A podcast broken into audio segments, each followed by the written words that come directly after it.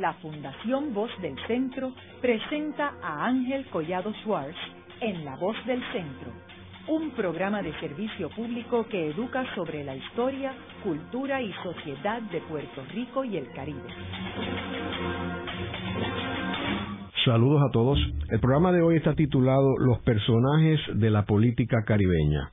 Y hoy tenemos como nuestro invitado el doctor Jorge Rodríguez Beruf, quien fue decano de la Facultad de Estudios Generales de la Universidad de Puerto Rico en el recinto de Río Piedras y es autor de un sinnúmero de libros sobre estrategia militar eh, y sobre la droga, el narcotráfico eh, en el Caribe y, varias investigaciones bien importantes, particularmente la de el gobernador Leji. Eh, Jorge, tú comienzas en este libro que acabas de publicar que se llama Las caras del poder ensayos sobre estrategia política caribeña y educación superior. Tú comienzas este libro de tus ensayos hablando sobre la investigación eh, en el Perú sobre los orígenes del reformismo militar. Eh, háblanos de qué se trata esa experiencia. Sí, como no, esa, esa texto. Primero déjame decirte sobre este libro, acaba de salir, eh, este libro recoge 11 ensayos que está que escrito a través del tiempo, algunos de ellos bien recientes como ese primero que voy a comentar ahora contigo. Y este proyecto fue, me lo propuso el editor de Ediciones Callejón, Elizardo Martínez, y realmente me entusiasmó poder recoger en un libro una trayectoria de investigación a través de los ensayos.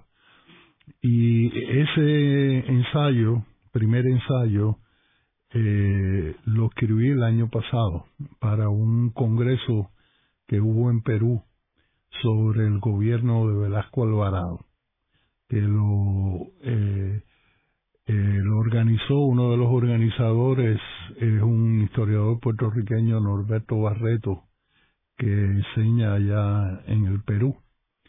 Eh, y trata de recrear eh, el contexto peruano cuando yo hice mi investigación doctoral. Y como explico en el libro, pues esa investigación doctoral, en mi caso, como en muchos otros casos, es la, la experiencia más sustancial que forma uno como investigador, ¿verdad? Donde uno aprende a investigar y donde también uno desarrolla un, interés por la investigación. Así que en mi caso, eh, aunque había hecho investigación antes de esta investigación sobre el Perú, eh, fue muy, muy decisiva en mi formación. Y trata sobre la investigación que hice sobre cómo se fue formando una orientación reformista en los militares peruanos que culminó o se expresó en el gobierno de Juan Velasco Alvarado, que tomó el poder en el Perú en luego un golpe de Estado del 3 de octubre de 1968. Y mi tesis doctoral trató sobre todo sobre los antecedentes a ese golpe de Estado de 1968 y creo que uno de los aspectos interesantes de este texto es eh, que trato de recrear el ambiente político y los debates intelectuales que había en el Perú y las instituciones que, y personas, ¿verdad?, investigadores que jugaron un papel bien importante sobre ese tema de los militares peruanos. Oye, en, en otro en otro artículo tú hablas de las revisiones en términos de la política militar de Estados Unidos hacia América Latina eh, una vez concluida la Guerra Fría. Sí. Eh, ¿Cuál tú dirías que son son las, los cambios más importantes? Bueno, eh, yo trabajé eso, quiero mencionarlo, ¿verdad? Y también darle aprovechar para darle las gracias a Humberto García Muñiz, que es un gran investigador. Y aunque últimamente lo que ha estado trabajando es el azúcar, él eh, y yo trabajamos varias publicaciones sobre el tema estratégico y militar. Y yo creo que este fue uno de los ensayos más sustanciales que trabajamos, trabajamos Humberto y yo, y que es muy eh, un, análisis que tuvo mucho impacto en América Latina. De hecho, esto circuló muchísimo en América Latina eh, porque se publicó tanto en México en una en la revista sociológica de la, de la UAM como en Guatemala en un eh, libro que se llama Reconversión Militar en América Latina. Y en este trabajo, que es un, un trabajo de investigación bien detallado de lo que ocurrió con la política militar de Estados Unidos cuando termina la Guerra Fría, eh, nosotros planteamos, eh, uno, que, eh, que América Latina iba a perder importancia estratégica para los Estados Unidos, que el interés de Estados Unidos iba a enfocarse en otras regiones del mundo. Eh, y en esto yo creo que tuvimos una, una predicción bien correcta. Y lo otro, que en cuanto a América Latina, lo que iban a predominar eran eh, temas económicos, como lo fue el TLC, ¿verdad? Eh, y también temas de seguridad que ya no eran temas militares, temas que tenían que ver con la migración y con las drogas, ¿verdad? Y nosotros en ese ensayo lo que explicamos cómo se ha transformado, cómo se transformó el ambiente estratégico de América Latina en, en esa coyuntura de los años 90. Ahora, ¿qué cambio tú crees que fue el más fundamental? de parte de los Estados Unidos?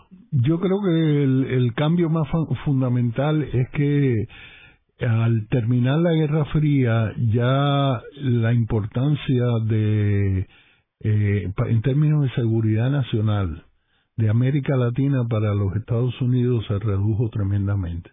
Cuba dejó de ser una preocupación de seguridad y los temas tenían que ver con qué iba a pasar con la Europa Oriental, eh, cómo se iba a dar la transición de los países del ex bloque soviético, ¿verdad?, hacia formas capitalistas.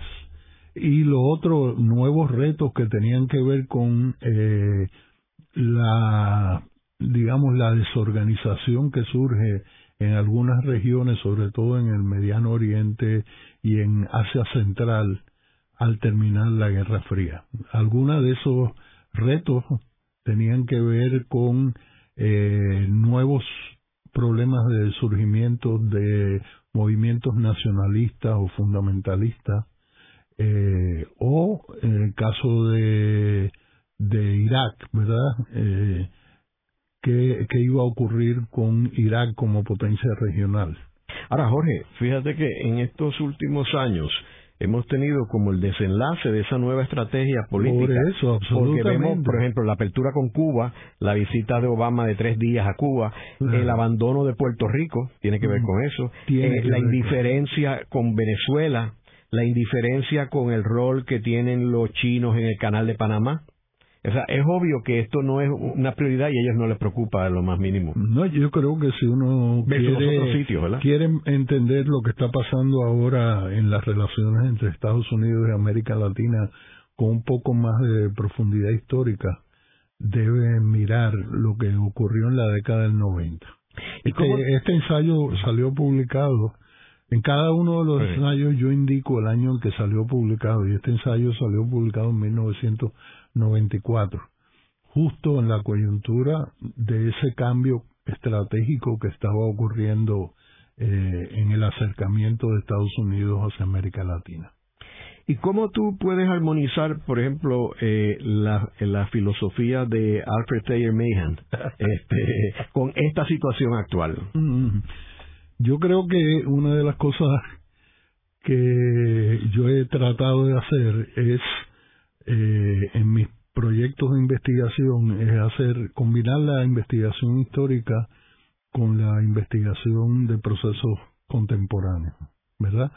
Eh, y de la, de, de igual manera que trabajamos este tema de la coyuntura de la posguerra fría, y de hecho publicamos juntos, yo publiqué con Humberto un libro que salió publicado en Londres eh, sobre la posguerra fría, un libro de ensayo. Pues me ha gustado también trabajar temas históricos, sobre todo del siglo XIX, fines del siglo XIX y siglo XX. Y este ensayo de Alfred Thayer Mahan, yo creo que tiene que ver con eso, con ya los Estados Unidos no al final de la Guerra Fría, sino en el momento que están surgiendo como una potencia imperialista en la región del Caribe y las perspectivas navalistas.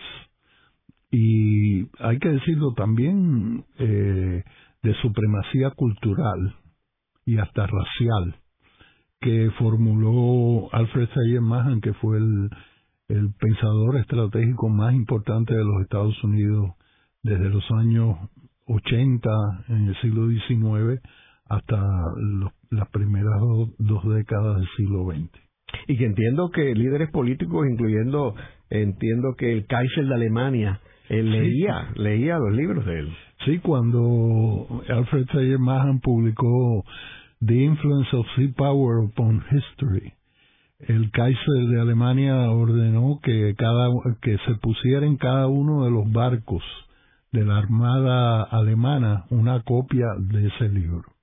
Y eh, Mahan se convirtió no solo en el héroe de los navalistas en Estados Unidos sino de los navalistas en otras potencias.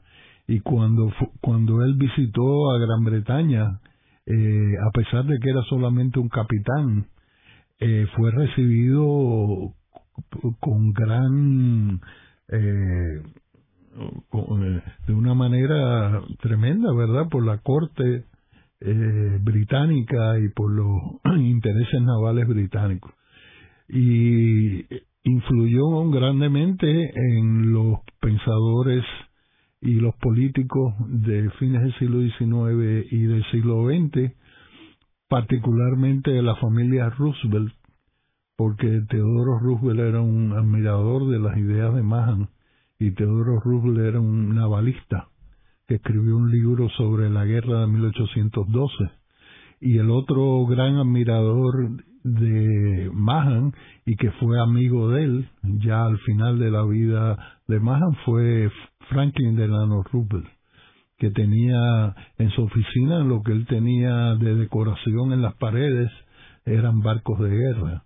Así que Franklin Delano Roosevelt siguió la, la trayectoria de Teodoro Roosevelt en cuanto a, a la visión navalista de la política de Estados Unidos. Ahora, sería interesante evaluar cómo él vería el mundo naval de ahora eh, donde, por ejemplo, el Caribe ya no juega el papel protagónico, donde el canal de Panamá mm, se amplió ahora y Estados Unidos no lo controla, y se está hablando de un posible canal en Nicaragua, eh, y donde el centro de, atención y de prioridad es obvio que es el Pacífico, eh, y donde tiene submarinos nucleares, eh, o sea que es, otro panorama, o sea, sería interesante sí, el poder naval no ha perdido importancia, pero se ha transformado tecnológicamente de una manera radical porque el mundo de Mahan lo que él destacaba era el poder de los acorazados y de la capacidad de los acorazados que era lo máximo en términos de poder de fuego y, poder naval en aquel momento para proyectar eh, el poder militar de los países más allá de los océanos, ¿verdad? En lo que lo que se llamaba un Blue Water Navy. Pero ciertamente hoy en día, por ejemplo, los portaaviones que no existían en aquel momento eh, son más importantes que los acorazados. O los submarinos nucleares. O los submarinos nucleares, ¿verdad? O los satélites, ¿verdad? Eh, todo, todo se ha transformado y de lo que estamos hablando ahora es una marina de guerra muy muy distinta. Hablando sobre otros de los de los personajes que, que establecieron distintas teorías sobre el militarismo, Eh, uno de ellos es eh, Juan Bosch. Eh, y, tú, y tú incluyes aquí las notas sobre pentagonismo. Quiero mencionar que este, esta lectura es una de las lecturas que yo tengo en mis prontuarios en Columbia University. Ah, porque creo, creo que es un documento de avanzada en términos del rol del militarismo que tanto eh, Samuel Huntington en su en una forma eh, lo mencionó y, Dwight D. Eisenhower en su discurso de despedida. Pero, eh, ¿cuál tú crees que, que es la, la, la actualidad de este estudio de Juan Bosch? primero, yo creo que ese, ese texto de Juan Bosch lo que demuestra es la estatura intelectual de esta figura. yo creo que ha sido uno de los intelectuales más destacados del Caribe y de los que más proyección internacional eh, ha logrado. Eh, uno no tiene que estar de acuerdo con todas las perspectivas de Juan Bosch, pero hay que reconocerlo como uno de los intelectuales los intelectuales más importantes nuestros. Y esta es uno de los eh, publicaciones de Bosch que se da en el contexto de lo que ocurrió después de la eh, intervención norteamericana en los Estados Unidos, eh, donde busca, y además en el, otro contexto de esta publicación en la guerra de Vietnam, ¿verdad? Que todavía estaba en una etapa bien caliente eh, con Johnson en la presidencia este, estaba en una etapa de, escalar la guerra y de intensificarse los conflictos que habían al interior de los Estados Unidos. Entonces, lo que Bosch plantea aquí es que el liberalismo tradicional de los Estados Unidos eh, había perdido terreno ante el poder militar. Un poco lo que planteó Eisenhower cuando habló del complejo militar industrial ¿verdad? Y otros intelectuales eh, norteamericanos, aún en la década del 40, cuando estaba desarrollándose la Segunda Guerra Mundial, empezaron a señalar los peligros, peligros del militarismo eh, al eh, plantear la idea de que los Estados Unidos se estaba convirtiendo en un estado guarnición. Entonces, lo que él eh, trata de analizar aquí en Pentagonismo, mostrando un conocimiento muy amplio sobre cuál era el debate de aquel momento, cuáles eran las ideas que se estaban debatiendo en Estados Unidos o en Europa, cuáles eran los autores que estaban tratando de analizar el fenómeno militar a nivel mundial. Él plantea de que lo que ha ocurrido en Estados Unidos es una militarización del, del poder político y que aunque tiene todavía la forma de una democracia, realmente quien detentaba el poder era el complejo militar industrial del que hablaba Eisenhower.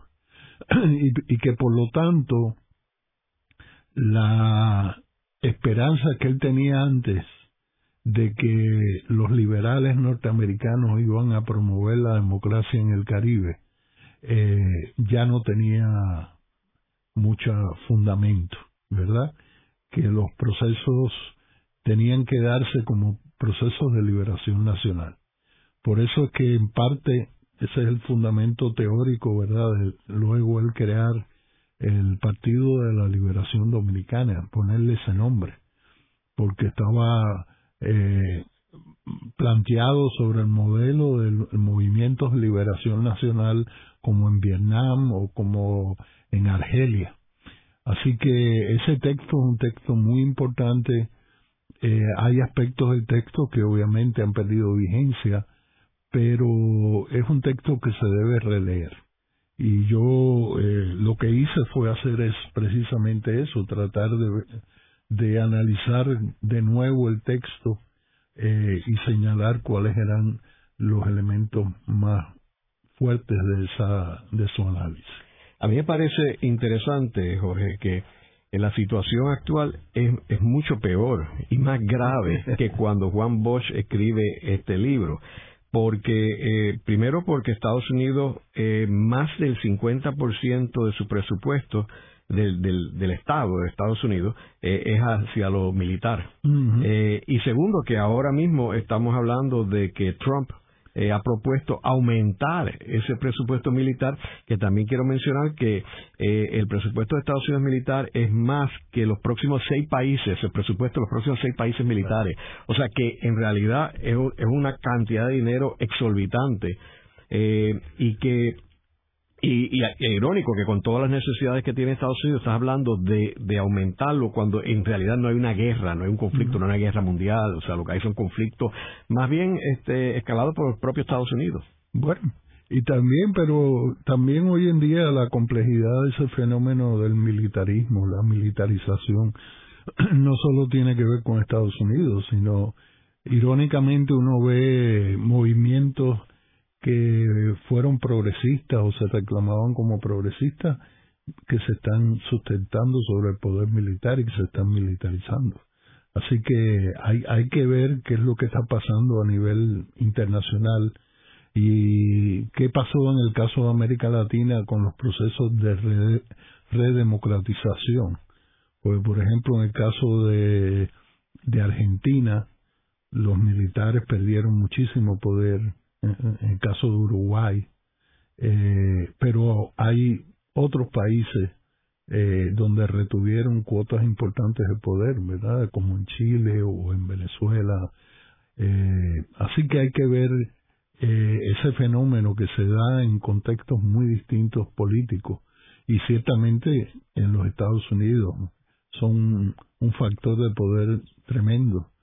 Y a medida que el Estado federal eh, le quita énfasis a los programas civiles y a los aspectos civiles de su presupuesto y aumenta el gasto militar, pues eh, de nuevo se plantean problemas como los que plantearon los autores como Juan Bosch en la década de, los 70.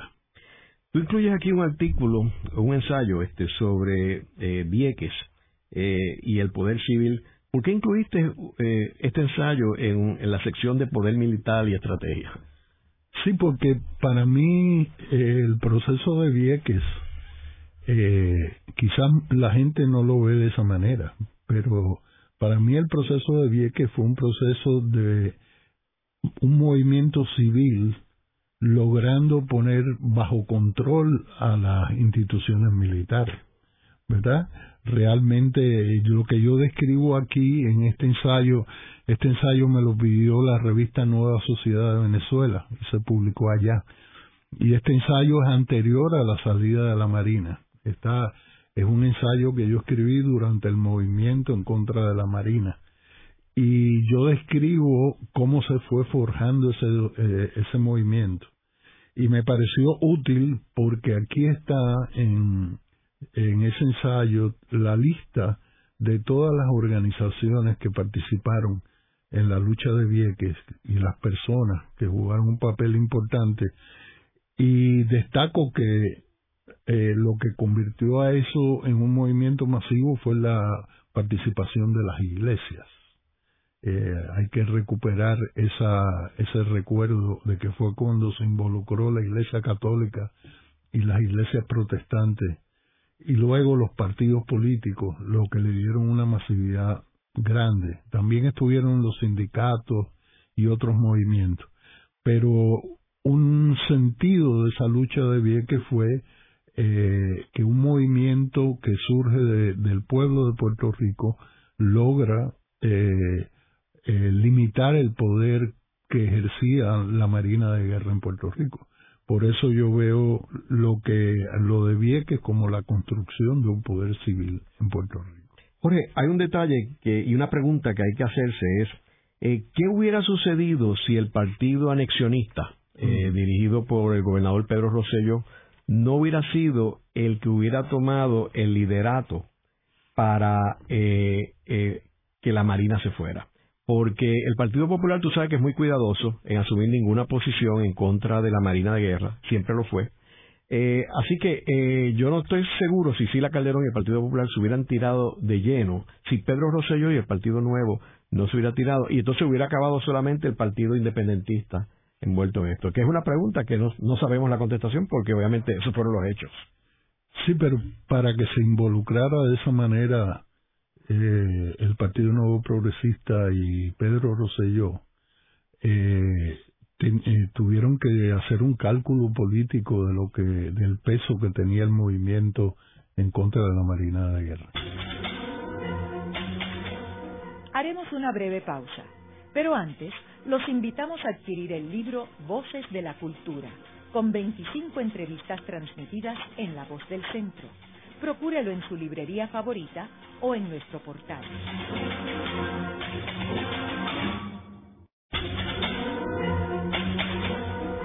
Continuamos con la parte final de La Voz del Centro con Ángel Collado Schwartz. Pueden enviarnos sus comentarios a través de nuestro portal www.vozdelcentro.org.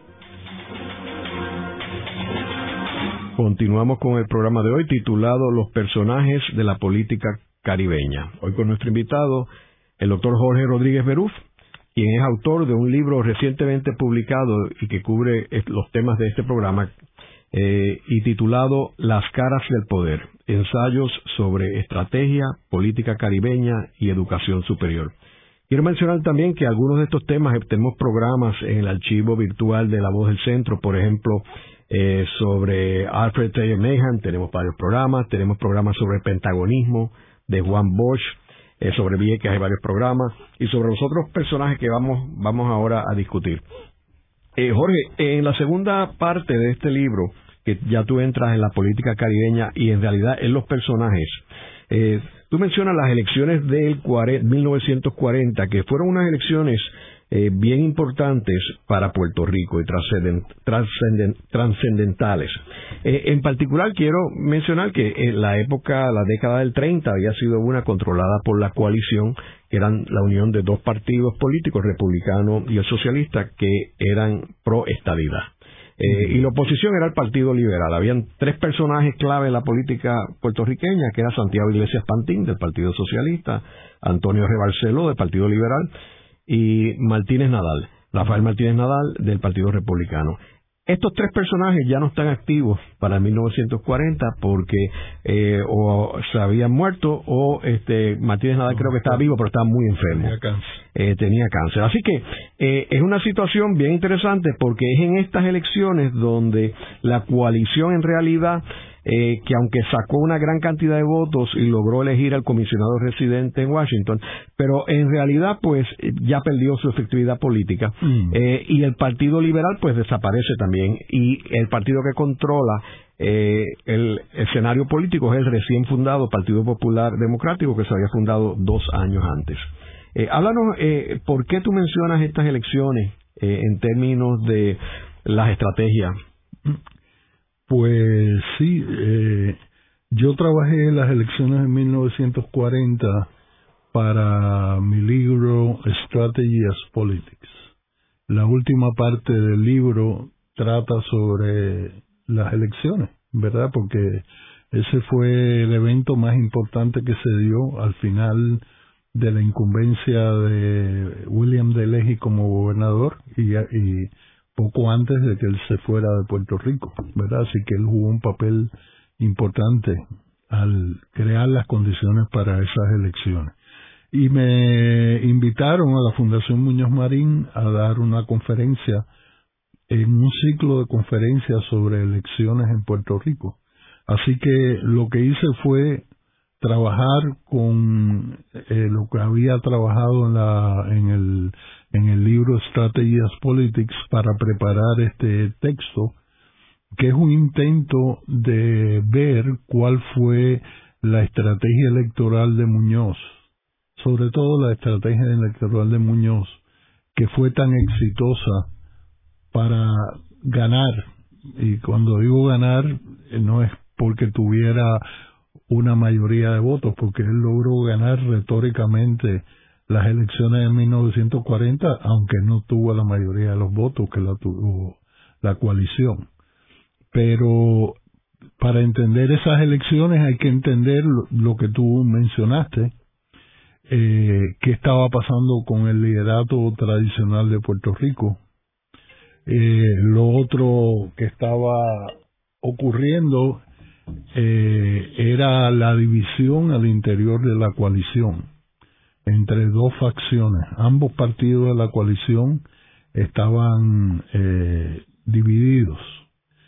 Eh, también estaba había una facción que era seguidora de Antonio R. Barceló que estaba digamos, digamos tratando de neutralizar al sector de Muñoz Marín y entonces Muñoz tiene que operar dentro de esta realidad el perfil de Muñoz, sobre todo el liderato con que se funda el Partido Popular, era independentista.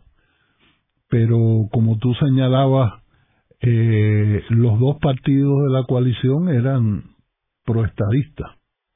Sobre todo el Partido Republicano era ideológicamente muy fuerte. Y entonces Muñoz tiene, no puede ganar, eh, no podía ganar esas elecciones solamente con la fuerza electoral que lograra atraer del Partido Liberal. Eso no era suficiente. Él tenía que sacarle la base al Partido Republicano y al Partido Socialista. Y el Partido Republicano era un partido más disciplinado, más estructurado. Pero la división en el Partido Socialista, donde Prudencio Rivera Martínez había roto con Bolívar Pagán, eh, esa división le creó una coyuntura muy favorable a Muñoz para atraerse una gran cantidad de votos socialistas. Y entonces yo explico en esa conferencia, que en este ensayo, eh, cómo él utilizó varios mecanismos de comunicación, sobre todo el periódico El Batey, para articular unos mensajes y a la vez que aseguraban eh, atraer al, a la base del Partido Liberal, también lograban añadir eh, el apoyo de sectores del Partido Republicano y del Partido Socialista. Y fue así como él logra eh, el resultado, un resultado que era totalmente inesperado en Puerto Rico, eh, quizás para él, él le pasó un poco como a Luis Aferré en 1968, que se sorprendieron con el éxito que habían tenido en la campaña. Jorge, eh, es importante señalar que en el 1940 el gobernador no era electo por el pueblo de Puerto Rico, era nombrado por el presidente eh, y que no es hasta el 1948 que se elige el gobernador eh, por los puertorriqueños, que es Luis Muñoz Marín, eh, a raíz de un cambio en la ley de las relaciones entre Puerto Rico y Estados Unidos. O sea que en estas elecciones quien más votos sacó fue el Partido Coalición y eligió a Bolívar Pagán como comisionado residente, que luego en el 44 pierde y es Jesús Tepiñero que es electo por el Partido Popular.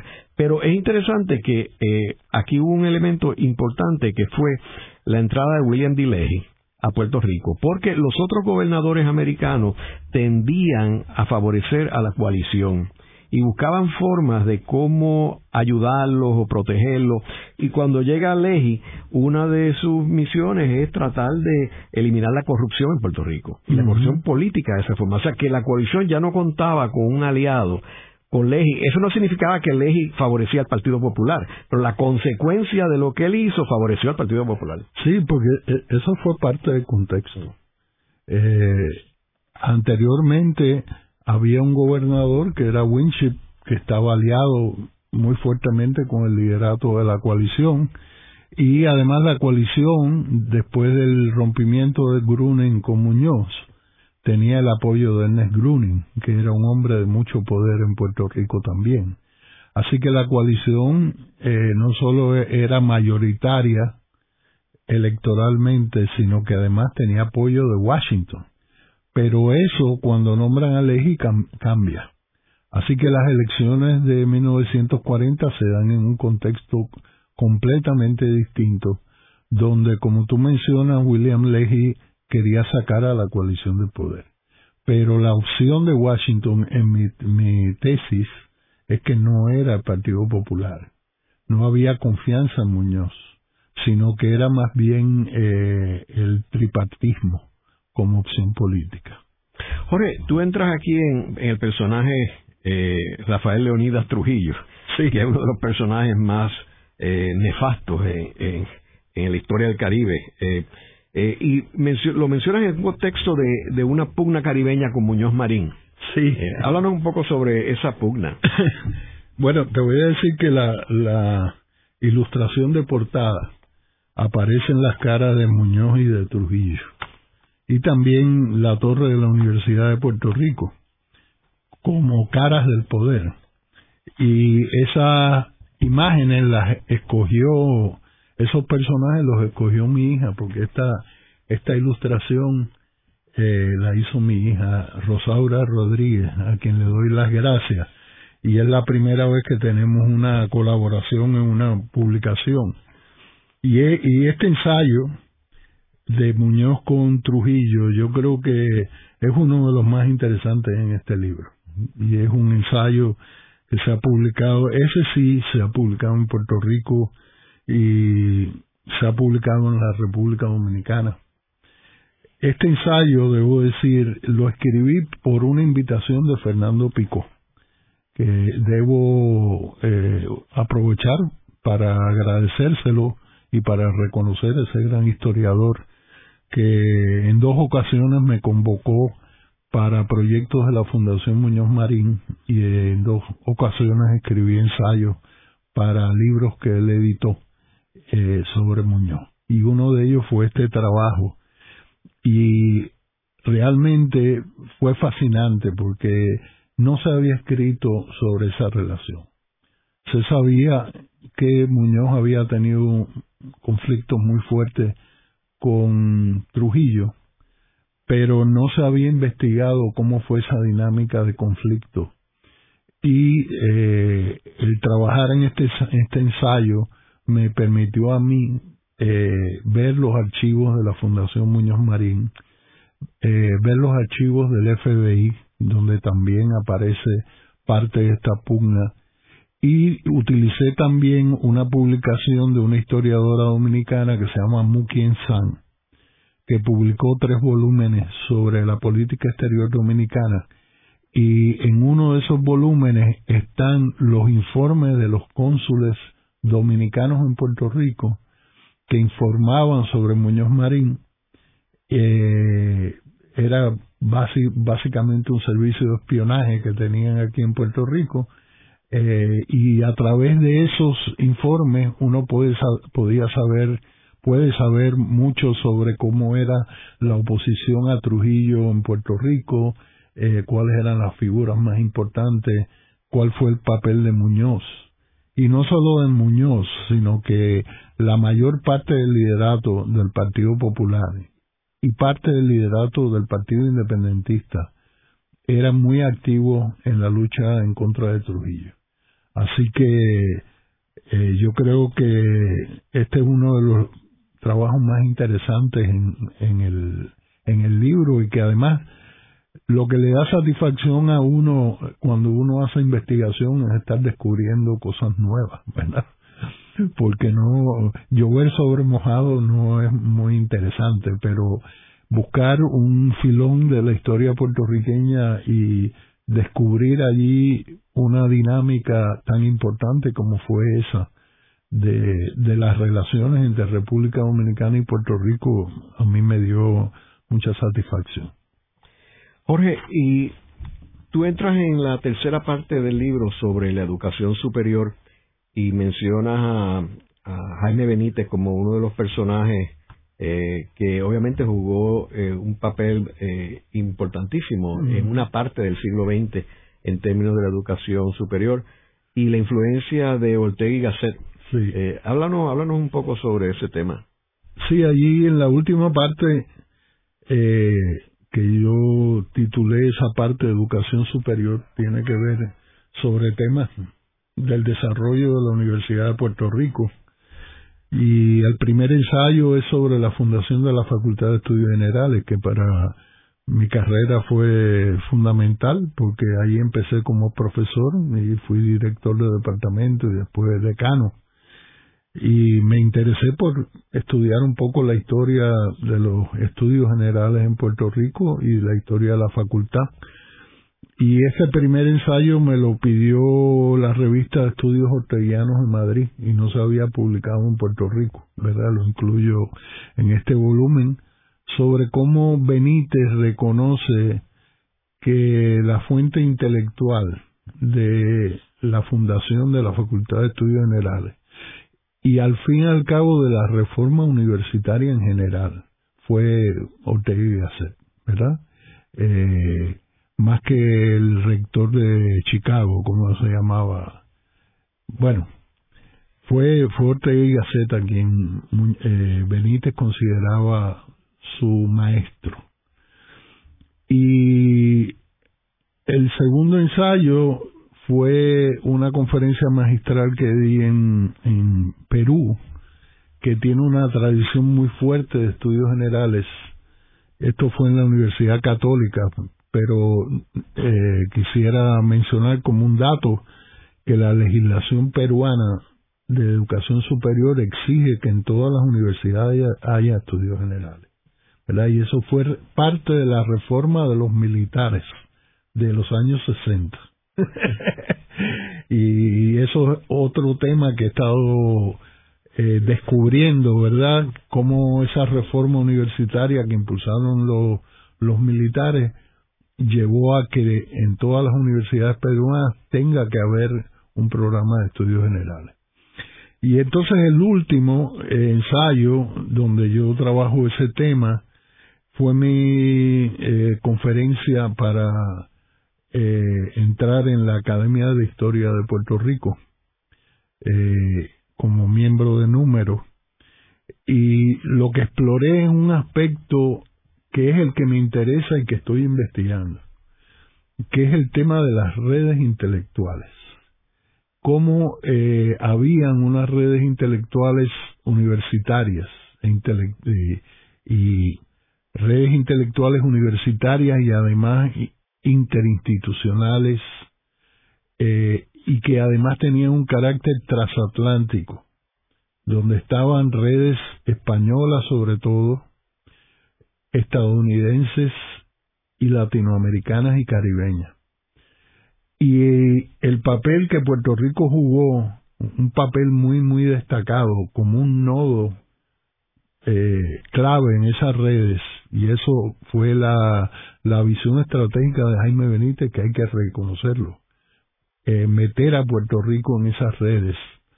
Eh, en el caso de Puerto Rico, él viene a manejar tres redes importantes. Uno es las redes de los estudios generales en Estados Unidos, a través sobre todo de la Universidad de Chicago pero esa red de los estudios generales en Estados Unidos fue fuertísima en los años 40 y 50, ¿verdad? Hasta que se convirtió casi en el movimiento dominante. No era el único movimiento en, la, en el ambiente universitario, pero se convirtió hasta final, a principios de los 50, en movimiento dominante.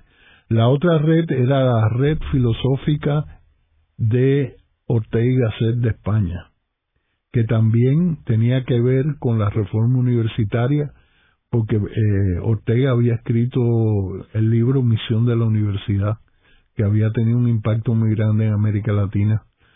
Y la tercera red era la red política del Partido Popular con la llamada izquierda democrática, que el Jaime Benítez también aprovecha sobre todo para desarrollar la relación entre Costa Rica y Puerto Rico, pero con otros países del Caribe y de América Latina.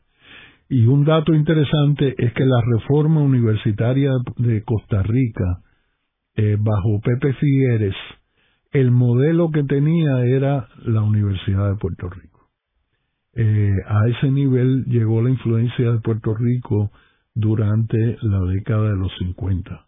Fue, fue un fenómeno muy particular porque la, eh, la Universidad de Puerto Rico se veía fuera de Puerto Rico como un modelo de una universidad renovada, de una universidad de calidad, ¿verdad? Con una presencia internacional. Así que ese tema de las redes intelectuales, eh, que es el que estoy trabajando ahora y sobre el cual tengo bastante información, bastante, he adelantado bastante, es el tema de la última eh, de los ensayos del libro. Jorge, hay un tema que tú no mencionas en, en el libro directamente, eh, que obviamente tiene un rol importante en el Caribe, eh, eh, quizás con el mismo peso del militarismo, que es el narcotráfico. Eh, ¿Cómo tú ves esta situación del narcotráfico, particularmente en el caso de lo que es eh, el Gran Caribe, que incluye eh, Colombia, Venezuela, Santo Domingo, mm. México? Pues yo he trabajado y he publicado sobre el, tema del narcotráfico. he trabajado en proyectos eh, internacionales de investigación y en algunos volúmenes eh, que han tenido bastante eh, impacto en América Latina.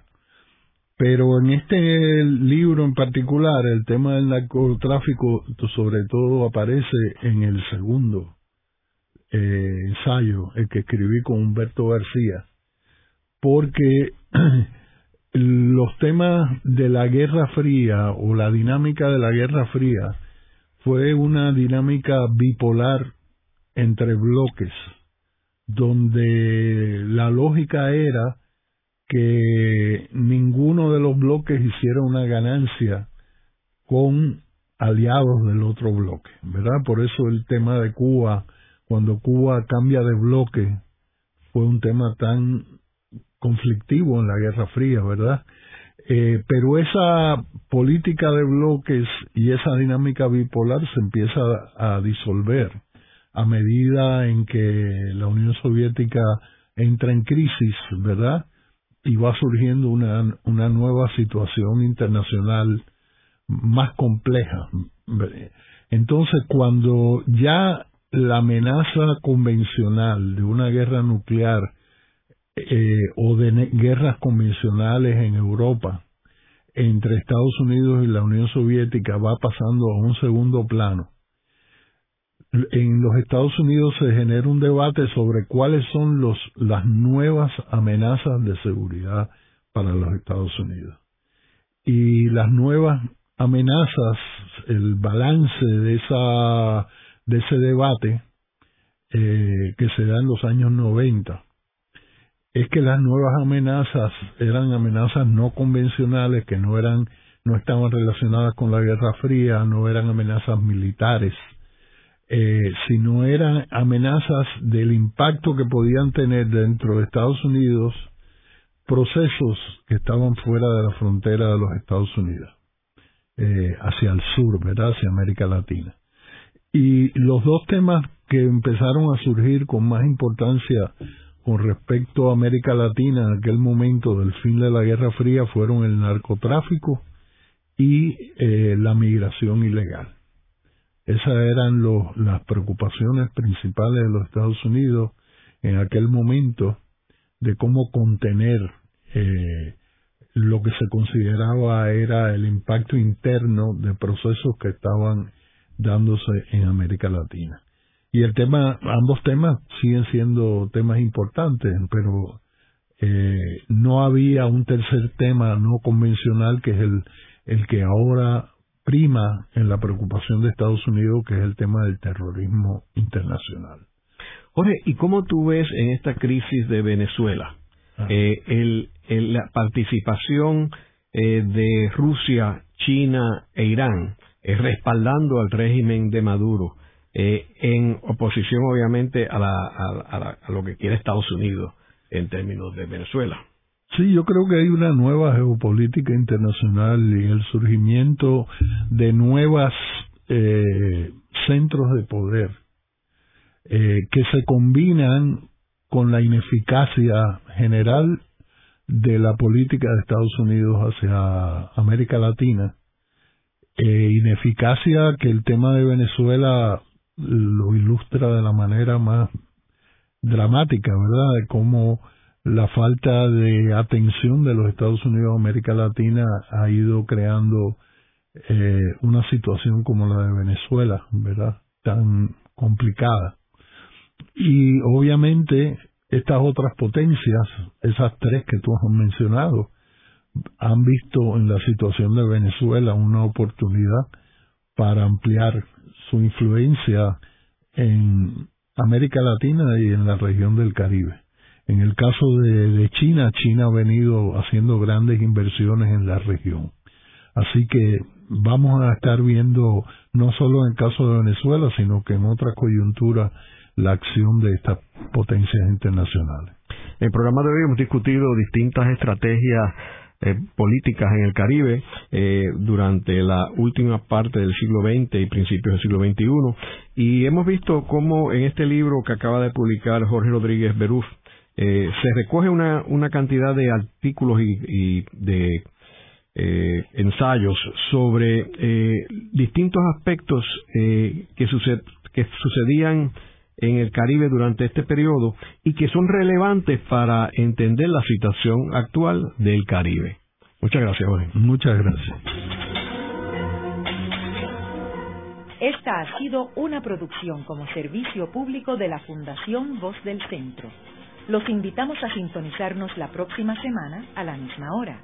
Y recuerden que pueden adquirir el libro Voces de la Cultura en su librería favorita o en nuestro portal.